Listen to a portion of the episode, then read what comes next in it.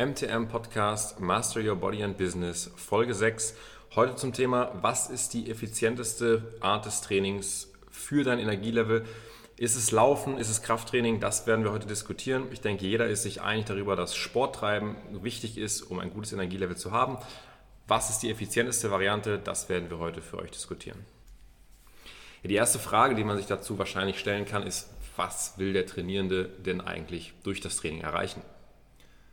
Da wir jetzt von dem typischen Unternehmer sprechen, sind das wahrscheinlich folgende Dinge. Erstens, was für ein gutes Energielevel eine große Rolle spielt, ist natürlich der Hormonhaushalt. Zweitens, was ein andere, anderer wichtiger Faktor ist, ist die Körperzusammensetzung. Heißt, wie viel Körperfett trage ich, wie viel Muskelmasse habe ich. Und nächster Faktor, wie effizient funktioniert mein Nervensystem. Was könnte noch ein interessanter Faktor sein? Fällt euch noch was ein? Ja klar, natürlich, also Neurotransmitter sind natürlich auch wichtig, sind halt auch wie Hormone Botenstoffe, aber vielleicht nochmal ein bisschen separat zu betrachten. Das wäre sicherlich auch noch wichtig. Genau, ich glaube, ähm, letztendlich, warum viele Unternehmer Sport machen, ist so das Thema Ausgleich finden. Weil äh, auch gerade dadurch, dass man quasi äh, vornehmlich eine sitzende Tätigkeit hat, also viel im Büro sitzt, äh, entsteht, glaube ich, häufig der Drang, oder so war es zumindest bei mir auch, zu sagen, hey, ich muss mich jetzt mal irgendwie bewegen äh, und Sport machen, ohne jetzt irgendwie so sehr ins Detail zu gehen, ähm, welche, welche Gründe das hat. Aber ich glaube, das ist auch so ein Hauptmotivator. Ähm, und da liegt es ja nahe, sich einfach erstmal Jogging-Schuhe anzuziehen und ein bisschen joggen zu gehen. Und ich kenne auch viele, die das machen. Ich habe das selber auch gemacht. Ähm, bei mir war persönlich das Problem, dass mir das zum einen nicht so viel Spaß macht. Also ich laufe einfach nicht so gerne. Ich finde es irgendwie recht schnell langweilig. Und B, äh, ähm, fehlt mir da so ein bisschen der Fortschritt. Oder also ich meine, klar, man kann irgendwann schneller laufen oder man kann weiterlaufen, aber das finde ich persönlich so semi-motivierend. Ähm, es sei denn, man hat dann irgendwie ein Ziel, sagt, okay, ich will jetzt mal einen Halbmarathon laufen, dann einen Marathon laufen. Aber äh, mir persönlich fehlt halt so der krasse Fortschritt, wenn man einfach joggen geht. Wie definierst du denn Fortschritt für dich?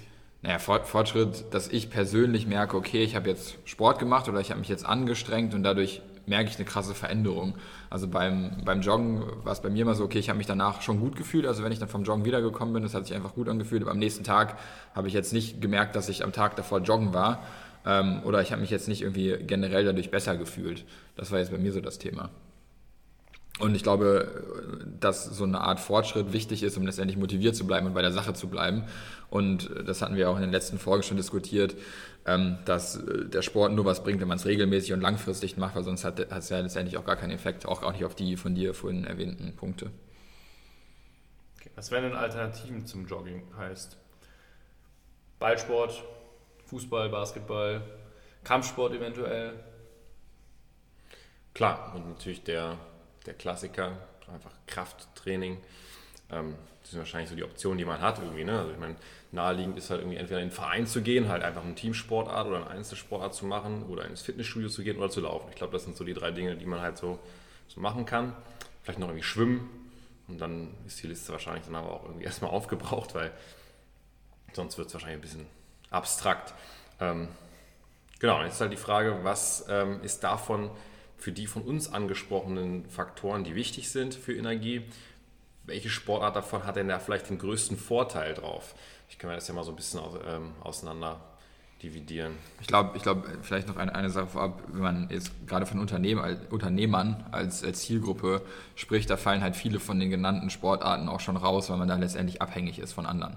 Also irgendwelche Mannschaftssportarten, Fußball, Basketball oder selbst wenn es irgendwie Tennis ist, wofür man quasi noch einen zweiten Partner braucht, wird es halt schon schwierig, weil es nicht wirklich flexibel ist und man irgendwie von externen Veranstaltern abhängig ist. Deswegen glaube ich, beschränkt sich das dann meistens auch auf eine Handvoll äh, Sportarten, die man einfach alleine betreiben kann, wie eben Laufen, wie vielleicht noch Schwimmen und Krafttraining. Ähm, und dann war es das, glaube ich, auch schon. Gut, dann lass uns doch die genannten mal gegenüberstellen. Wir haben ja quasi drei entscheidende Faktoren, die wir am Anfang genannt haben, die wir berücksichtigen wollen. Heißt, es ist einmal Hormone und Neurotransmitter. Das ist einmal der Effekt auf Körperzusammensetzung, Körperfettverlust und Muskelaufbau und der Effekt aufs Nervensystem. Wie sieht es denn beim Laufen aus? Effekte auf Nervensystem? Wie wirkt sich Laufen aus? Ja, entscheidend ist erstmal die Distanzen natürlich zu unterscheiden. ähm, dass natürlich Kurzstrecken und Langstrecken einen unterschiedlichen Effekt aufs Nervensystem haben. Ähm, je höher die Schrittfrequenz, desto mehr muss dein Nervensystem natürlich arbeiten.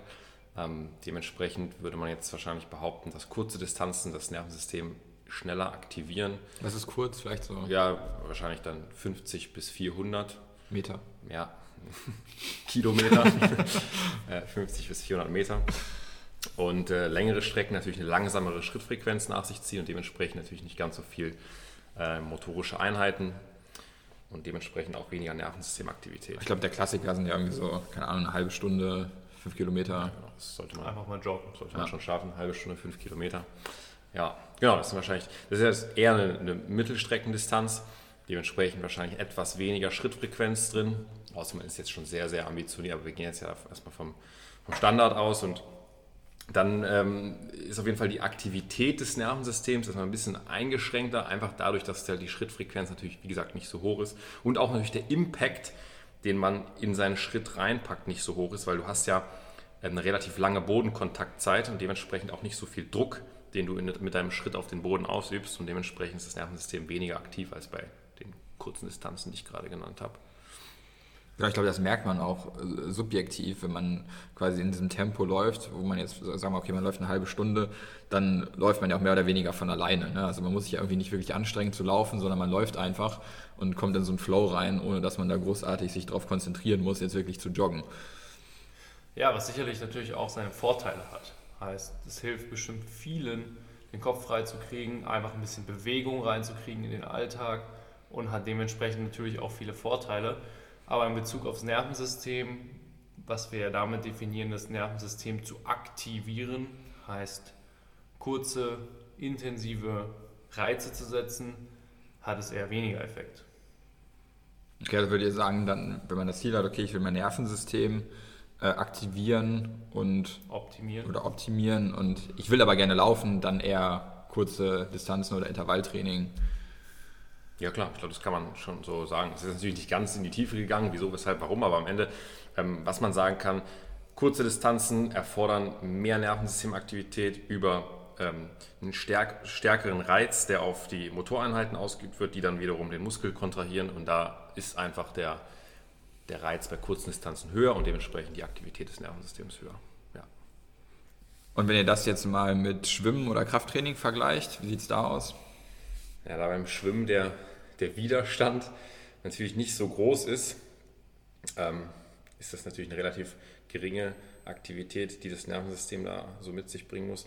Ähm, hast ja einfach nur den Wasserwiderstand in der Regel und wenn du jetzt nicht mega schnell da durchpeitscht, passiert da glaube ich nicht so viel. Ähm, ja, Krafttraining, klar, da hast du natürlich die Möglichkeit, relativ hohe Intensitäten ähm, darzustellen über externe Widerstände und dementsprechend muss dein Nervensystem dann natürlich auch viel, viel arbeiten. Dementsprechend kann man wahrscheinlich Sprinten und Krafttraining schon gegenüberstellen. Lange Distanzen und Schwimmen jetzt eher nicht. Okay, also äh, als Fazit würde ich sagen, wenn ich mein Nervensystem aktivieren möchte, sollte ich vielleicht eher ähm, auf Sprinten oder Krafttraining zurückgreifen, wenn es mir darum geht, mich generell ein bisschen zu bewegen und vielleicht einfach meinen Kopf frei zu bekommen und ein bisschen äh, meine Muskeln zu durchbluten, kann ich auch äh, längere Strecken laufen oder schwimmen. Da würde ich dir jetzt nicht widersprechen. Äh, ja, sehr gut. Dann lass uns doch vielleicht nochmal zum zweiten Thema kommen, was wir vorhin äh, angesprochen haben: ähm, Hormonhaushalt. Ähm, wie sind da die Effekte letztendlich von den drei genannten äh, Sportarten, die wir äh, ausgesucht haben? Ja, da müssen wir wahrscheinlich erstmal darüber sprechen, welche Hormone jetzt gerade interessant für uns sind. Und das sind auf jeden Fall Adrenalin und Cortisol und natürlich auch Testosteron und Insulin.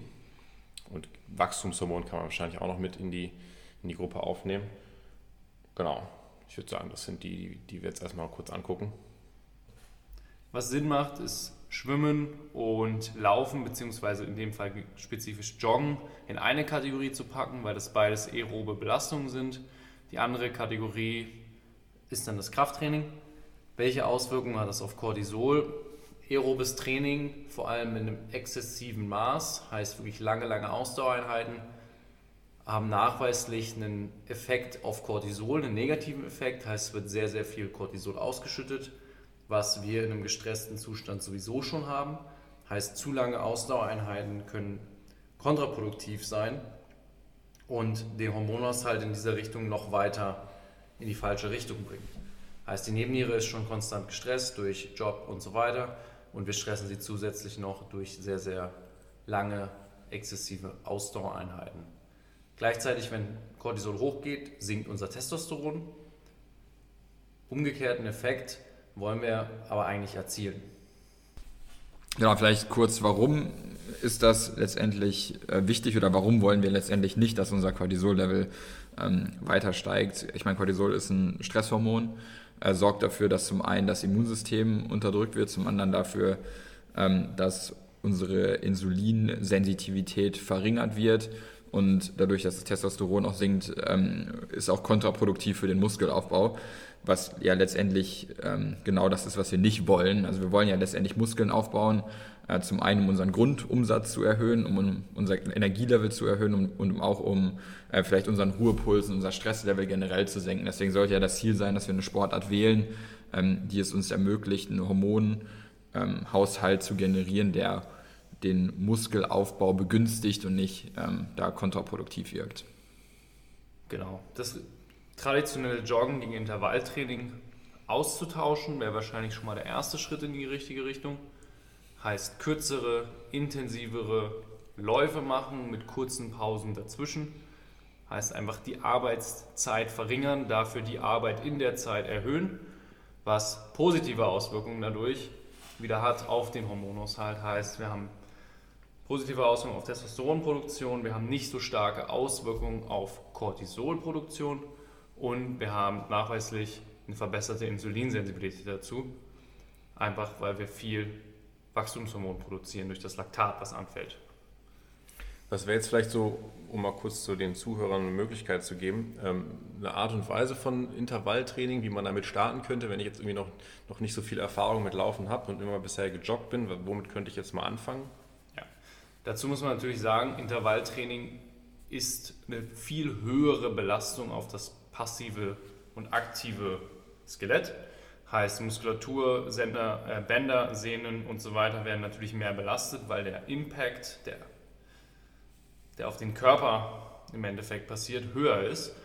Weswegen sinnvoll ist, sich da langsam ranzutasten, auch von der Intensität. Heißt nicht im direkt im ersten Training 100 Meter mit 100% Intensität zu laufen, weil einfach da die Verletzungsgefahr auch sehr, sehr hoch ist, sondern einfache Varianten für ein Intervalltraining sind zum Beispiel 30 Sekunden schneller laufen, 30 Sekunden gehen und das Ganze dann für 30 Minuten. Das wäre jetzt die simpelste Variante, da kann man dann verschiedenste Progressionen draus bauen, aber genau diese, diese Arbeitszeit im Verhältnis zur Pausenzeit dann anpassen.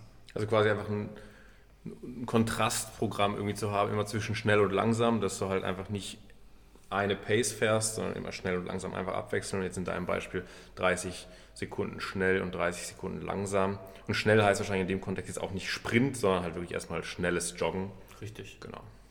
Und natürlich die Gesamtzeit des Trainings nicht zu hoch machen. Heißt maximal 30 bis 40 Minuten. Ja, genau, ich glaube, nach 40 Minuten hat man auch seinen, seinen Testosteron-Peak in den meisten, äh, also wenn das Training intensiv ist. Ähm, und dementsprechend wird dann danach tendenziell die Stresshormonausschüttung höher. Von daher 30 bis 40 Minuten Intervalltraining, auch im Krafttraining natürlich das ein bisschen berücksichtigen, ähm, dass der Testosteron-Peak sogar zwischen 40 und 50 Minuten, glaube ich, ist und danach ähm, starten wir dann mit höherer Cortisolproduktion. Ihr hattet ja auch, oder Malte, du hattest ja auch vorhin gesagt, dass quasi die Laktat Produktion eine wichtige Rolle spielt in dem Fall, ähm, was ja quasi durch anaeroben Stoffwechsel äh, bedingt wird, ist das quasi beim Intervalltraining dann so, dass durch diese hohen Leistungspeak auch in einen anaeroben äh, Stoffwechsel umgeswitcht ähm, wird? Absolut. Dadurch, dass du natürlich kürzere, intensivere Intervalle hast, rutschst du viel mehr in diesen anaeroben Bereich rein, was im Endeffekt dafür sorgt, dass Laktat, Laktat produziert wird. Das, was im Endeffekt so brennt im Muskel, wenn der Muskel übersäuert, und wiederum die Folge davon ist, dass der Körper Wachstumshormon ausschüttet, was dafür sorgt, dass du im Endeffekt Körperfett verlierst. Ja, das heißt, äh, da sollte unser Ziel sein, ähm, letztendlich in diesen anaeroben Stoffwechsel reinzukommen, sei es jetzt durch Intervalltraining oder eben durch Krafttraining, was ja jetzt letztendlich vielleicht das nächste Thema wäre, wie sich Krafttraining auf die angesprochenen Hormone auswirkt. Genau, im Krafttraining ähm, befinden wir uns in der Regel zwischen Belastungszeiten von 5 bis 60 Sekunden wieder, wo wir natürlich ebenfalls dann in anaeroben Stoffwechselbereichen unterwegs sind und jetzt noch nicht ähm, auf Sauerstoff zurückgreifen müssen für unsere Energiegewinnung. Und dementsprechend genau das Gleiche äh, haben wir jetzt im Intervalltraining. Das heißt, ähm, würdest du sagen, die Effekte auf den Hormonhaushalt sind bei Intervalltraining und bei Krafttraining genau gleich? Genau gleich nicht, aber zumindest deutlich ähnlicher als bei allen anderen Sportarten oder beziehungsweise als jetzt bei ähm, langen Distanzläufen oder Schwimmen sind die deutlich ähnlicher. Ja. Also das heißt, ich bekomme auch eher einen erhöhten Testosteronlevel, Cortisol sinkt eher, ich kann meine Insulinsensitivität verbessern und auch meinen Grundumsatz tendenziell erhöhen.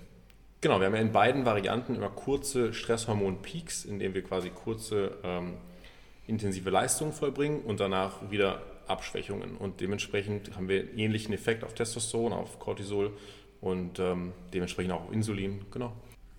Wie machen sich denn die äh, angesprochenen Effekte jetzt in den Ruhephasen bemerkbar? Also mit Ruhephasen meine ich jetzt die Zeiten zwischen den Trainings, wo ich tendenziell arbeite. Also wie merke ich letztendlich dann auch den Unterschied zwischen, okay, ich gehe regelmäßig joggen oder okay, ich mache regelmäßig Intervalltraining oder Krafttraining?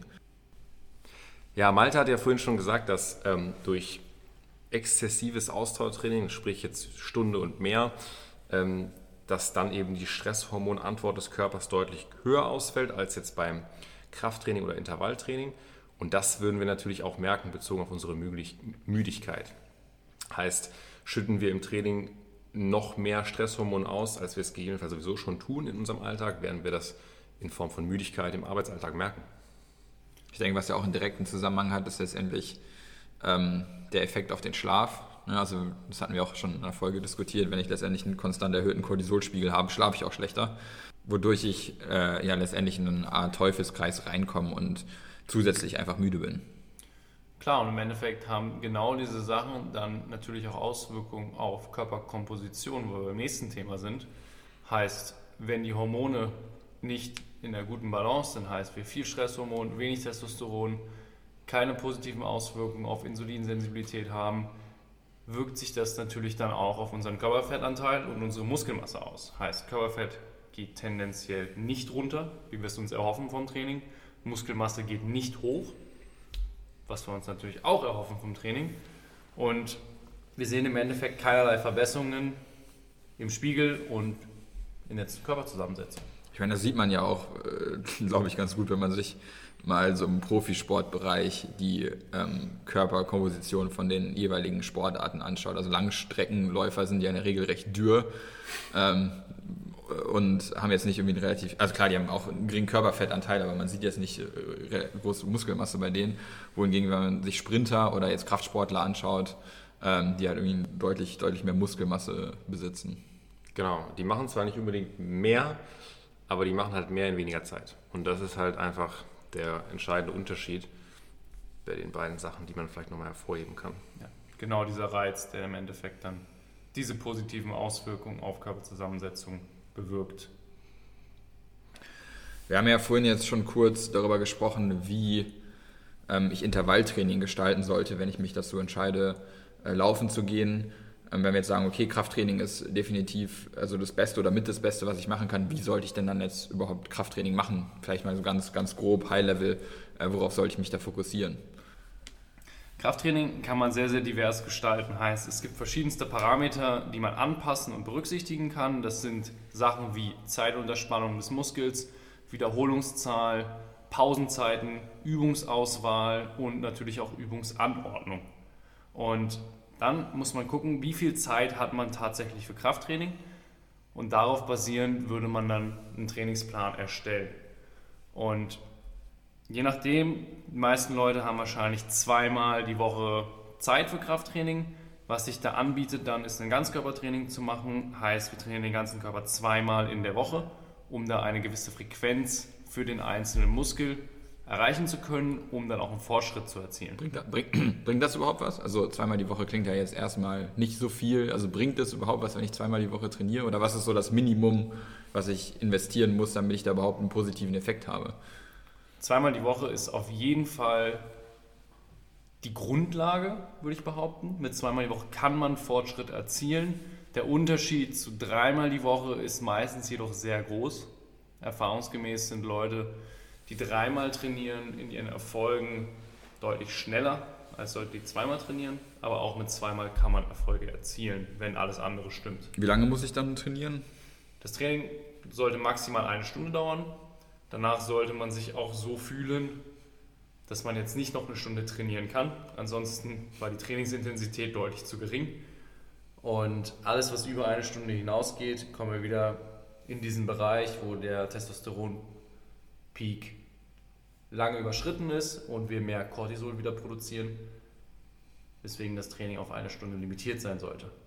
Und da vielleicht noch eine Frage zu, sollte ich das dann in, auf die Woche verteilen oder ist es auch okay, wenn ich jetzt Montag und Dienstag trainiere und dann den Rest der Woche nicht? Im Optimalfall würdest du es auf die Woche verteilen. Wenn es nicht anders möglich ist, ist es immer noch besser, Montag und Dienstag zu trainieren, als gar nicht zu trainieren.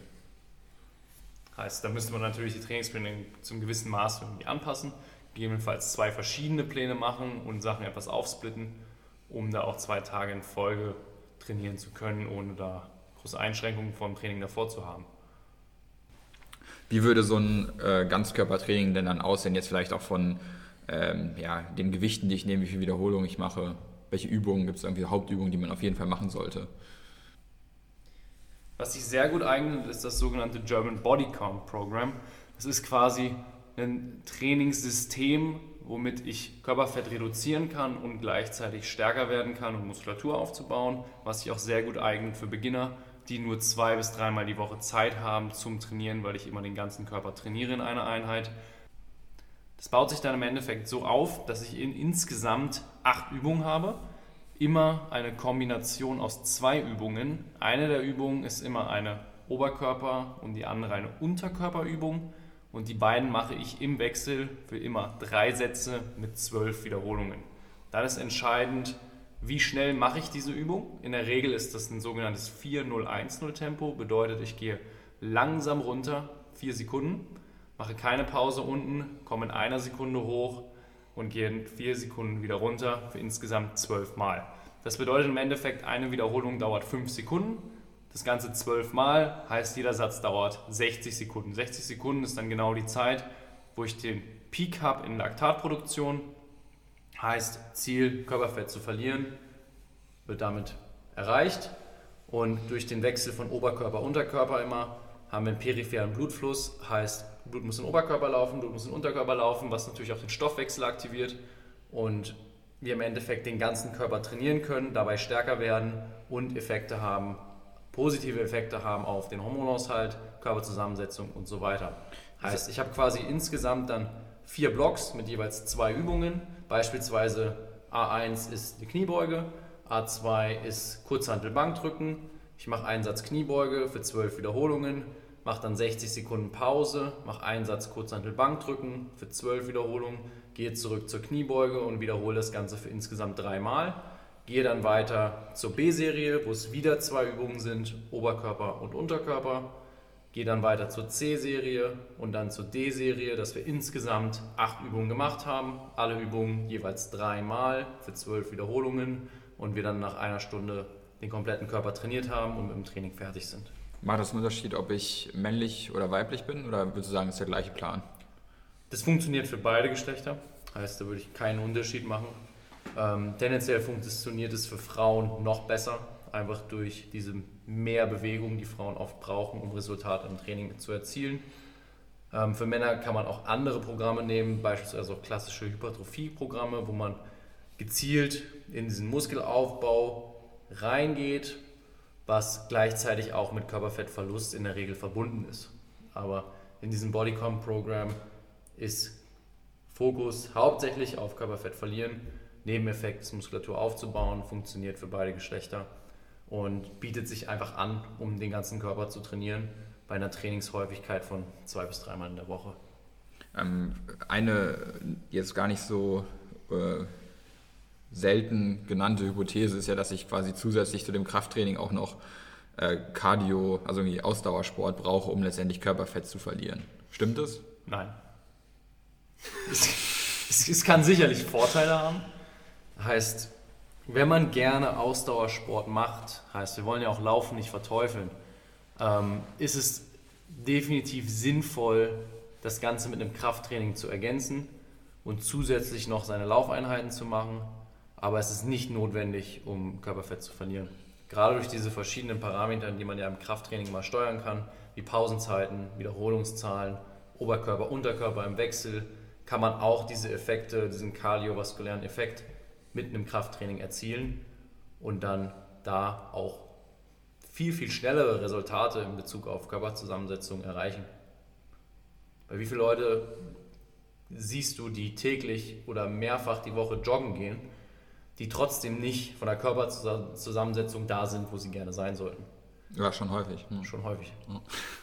Ist ja auch mal so klassisch, wenn du ins Fitnessstudio gehst und du die Leute beobachtest, die jetzt auf den Crosstrainern, auf den Laufbändern ähm, unterwegs sind für eine Stunde, 30 Minuten, ähm, sind das sind meistens nicht die Leute, die in der besten Shape sind, sondern das sind dann doch eher die, die du an den Langhanteln und Kurzhanteln findest. Das, das heißt, würdest du auch sagen, oder den Leuten raten, dann eher auf gezieltes Krafttraining zu setzen, anstatt auf dem Crosstrainer eine Stunde. Ja, absolut. Also wir haben es ja jetzt auch in mehreren ähm, Aspekten erklärt, warum das vorteilhaft ist. Es ist sicherlich vorteilhaft für den Hormonaushalt, es ist vorteilhaft für die Körperzusammensetzung ähm, und dementsprechend auch für dein Energielevel. Und, und natürlich daher, auch so Sachen wie, wie Haltung. Klar, klar. Also deine Haltung wird natürlich. Das ist sowieso so ein Thema. Laufen ist für mich so eine Disziplin, für, du, für die du dich eigentlich qualifizieren musst, meiner Meinung nach. Weil du darfst ja nicht vergessen, wenn du anfängst zu laufen für eine Stunde oder anderthalb Stunden, dann sind das so viele Muskelkontraktionen in dieser Zeit ähm, und dein Muskel ermüdet. Und dementsprechend bricht deine Haltung ja auch von Minute zu Minute runter und wird immer schlechter, ähm, wenn du nicht die adäquaten Kraftlevel in, deinem, in deiner Muskulatur hast. Deswegen bin ich immer so ein bisschen kleiner Verfechter davon, dass ich sage, werd erst stark genug, um überhaupt laufen gehen zu können mit einer adäquaten Form für einen langen Zeitraum. Und das sind die meisten Tag 1 halt einfach nicht gerade die drei Muskeln, vielleicht Vastus medialis, unterer Rücken, also ähm, die, der Rückenstrecker und ähm, der obere Rücken sind so die drei typischen Bereiche, die du auch siehst, wenn, wenn, wenn Läufer laufen, die einfach noch ein bisschen zu schwach dafür sind. Das heißt, die Knie gehen nach innen, der Oberkörper fällt nach vorne. Das sind so die typischen Merkmale, die du einfach beobachten kannst bei Läufern, die ähm, zu schwach sind, um lange Distanzen zu laufen. Genau, Klar, ich denke, das kann im Endeffekt Schaden anrichten. Ja, also ich, ne, also ich glaube auch gerade die Belastung, die dann dadurch auf den Gelenken ähm, landet, weil man letztendlich das nicht durch die Muskeln kompensieren ja. kann, sondern die, die Krafteinwirkung, die repetitive Krafteinwirkung, die konstant auf die Gelenke äh, sich auswirkt, äh, leiden ja auch viele Läufer irgendwie häufig unter Knieschmerzen oder ja, Knöchelschmerzen. So einige Schmerzen, ja. ja. klar, die, die Muskulatur verhärtet sich ja auch durch diese ewig häufige Kontraktion. Ähm, In einem eingeschränkten Bewegungsradius richtig. auch. Du hast, machst ja kurze Bewegungen, das heißt, du bist jetzt nicht über den vollen Bewegungsradius, den deine Gelenke und deine Muskulatur eigentlich leisten kann. Und ähm, ja, das Ergebnis sieht man dann jeden Tag bei den, bei den Leuten, die dann auch zu uns kommen und ähm, viel gelaufen sind und einfach wirklich Schmerzen haben, Verspannungen haben, die man dann erstmal auch durch Krafttraining tatsächlich wieder lösen muss. Mhm. Ja. Und oft dann auch stagnieren im Laufen. Ne? Heißt, sie wollen halt Marathon laufen in einer gewissen Zeit, können aber ihre Zeiten nicht steigern, weil einfach die Kraft fehlt.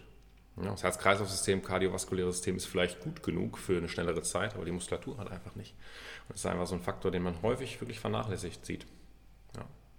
Aber nichtsdestotrotz, äh, Malte, du hast es ja gerade auch schon gesagt, wir wollen das Laufen nicht verteufeln. Ähm, das hat Vorteile, es ist immer noch besser, sich äh, laufen zu gehen, als sich gar nicht zu bewegen. Ich glaube, das ja, sollte man schon auch mal hervorheben. Und natürlich auch spielt da die Wahrnehmung so ein bisschen eine Rolle, weil wenn das dir einfach verdammt viel Spaß macht, laufen zu gehen, dann ist das sicherlich auch für deinen Hormonhaushalt nicht das Schlechteste, auch wenn jetzt natürlich rein physiologisch erstmal Krafttraining mehr Vorteile haben könnte. Aber wenn dir Krafttraining halt gar keinen Spaß macht und du das einfach überhaupt nicht abkannst und du zweimal die Woche super gern laufen gehst und dir das subjektiv Spaß macht, wird das auch dein Hormonhaushalt ähm, so sehen. Weil dein, dein, deine Wahrnehmung von dem, was du tust, beeinflusst ja auch deinen Hormonhaushalt. Aber ich glaube, da ist auch das Thema, Laufen oder erstmal überhaupt äh, quasi Lauftraining durchzuführen, ist einfacher, oder? Also man braucht halt häufig keinen Trainer, um zu sagen, ja, ich gehe jetzt mal joggen, sondern das kann man intuitiv. Ne? Also jeder weiß, ja, jeder weiß ja, wie man intuitiv läuft. Das heißt, da um sich jetzt gut zu fühlen und sagen, hey, ich habe vernünftig Sport gemacht, ist, glaube ich, einfacher zu erreichen als beim Krafttraining, wo man ja auch irgendwie sehr viel falsch machen kann. Du hast ja gerade selber gesagt, wenn man die Leute im Fitnessstudio äh, beobachtet, äh, ist da irgendwie wahrscheinlich mehr als die Hälfte dabei, die keine Ahnung von dem hat, was sie da eigentlich macht. Das heißt, um da überhaupt ähm, eine valide Aussage treffen zu können, macht es Spaß, ähm, bringt mir das was, sollte man, glaube ich, erstmal sich wahrscheinlich jemanden suchen, der einem zeigt, wie das funktioniert oder sich selber anlesen, wie das funktioniert, um da auch so ein bisschen Theorie zu haben. Lieber jemanden suchen. Genau. Aber um, um letztendlich überhaupt äh, diese, dieses Urteil treffen zu können, weil da einfach deutlich mehr Wissen notwendig ist als beim Laufen. Ja, klar. Aber trotzdem kann es ja sein, dass du einfach super gern läufst. Klar. Das ist ja auch okay. Klar, ich dann, nicht. Nee, also ja, ne, wie gesagt, jeder, jeder seins. Ähm, ja, genau. Aber am Ende, wenn dir das mega Spaß macht, dann hat das auch Vorteile für deinen Hormonaushalt. Das muss man, glaube ich, an der Stelle nochmal ganz klar sagen, weil deine eigene Wahrnehmung ist immer noch das, was deinen Hormonaushalt am stärksten beeinflusst. Auch stärker als die grundphysiologischen Prinzipien. Von daher ähm, Klar, also ich meine, äh, Sport generell dadurch, dass der Puls steigt, dass man letztendlich auch durch den Sport oder durch die Bewegung ähm, Endorphine ausgeschüttet werden, macht einen tendenziell ja auch glücklich. Egal welchen Sport man macht, glaube ich. Sobald man sich halt ein bisschen bewegt hat, fühlt man sich danach auf jeden Fall besser als vorher. Ja. Wenn man sich nicht komplett zerstört hat. Genau. Wobei das, das finde find ich ja manchmal auch ganz cool. Wenn sie am nächsten Tag sich nicht mehr bewegen können, dann ah, habe ich viel gemacht. wird, wird was bringen. Ja. Nee, aber ich glaube, so haben wir es nochmal ganz gut differenziert, dass es natürlich nicht per se schlecht ist, aber rein von den physiologischen Grundlagen ist Krafttraining oder Intervalltraining, wenn richtig ausgeführt, sicherlich die effizientere mhm. ähm, Lösung, um an das Ziel zu kommen, mehr Energie zu haben, eine bessere Körperzusammensetzung zu haben. Ähm, von daher, glaube ich, kann man das da auch tatsächlich so stehen lassen. Und ja. Klar, einen Laufsport kann man immer noch als Ergänzung sehen. Genau, ich glaube, das Wichtige ist einfach Bewegung in welcher Form auch immer, mindestens zwei, dreimal die Woche. Vorzugsweise Krafttraining. Genau. Absolut. Darauf können wir uns einigen. Ja, klar. Das denke ich auch. Okay, also auf jeden Fall Sport machen, das, da sind wir uns alle einig und ansonsten sind wir durch. Bis zum nächsten Mal. Danke fürs Zuhören.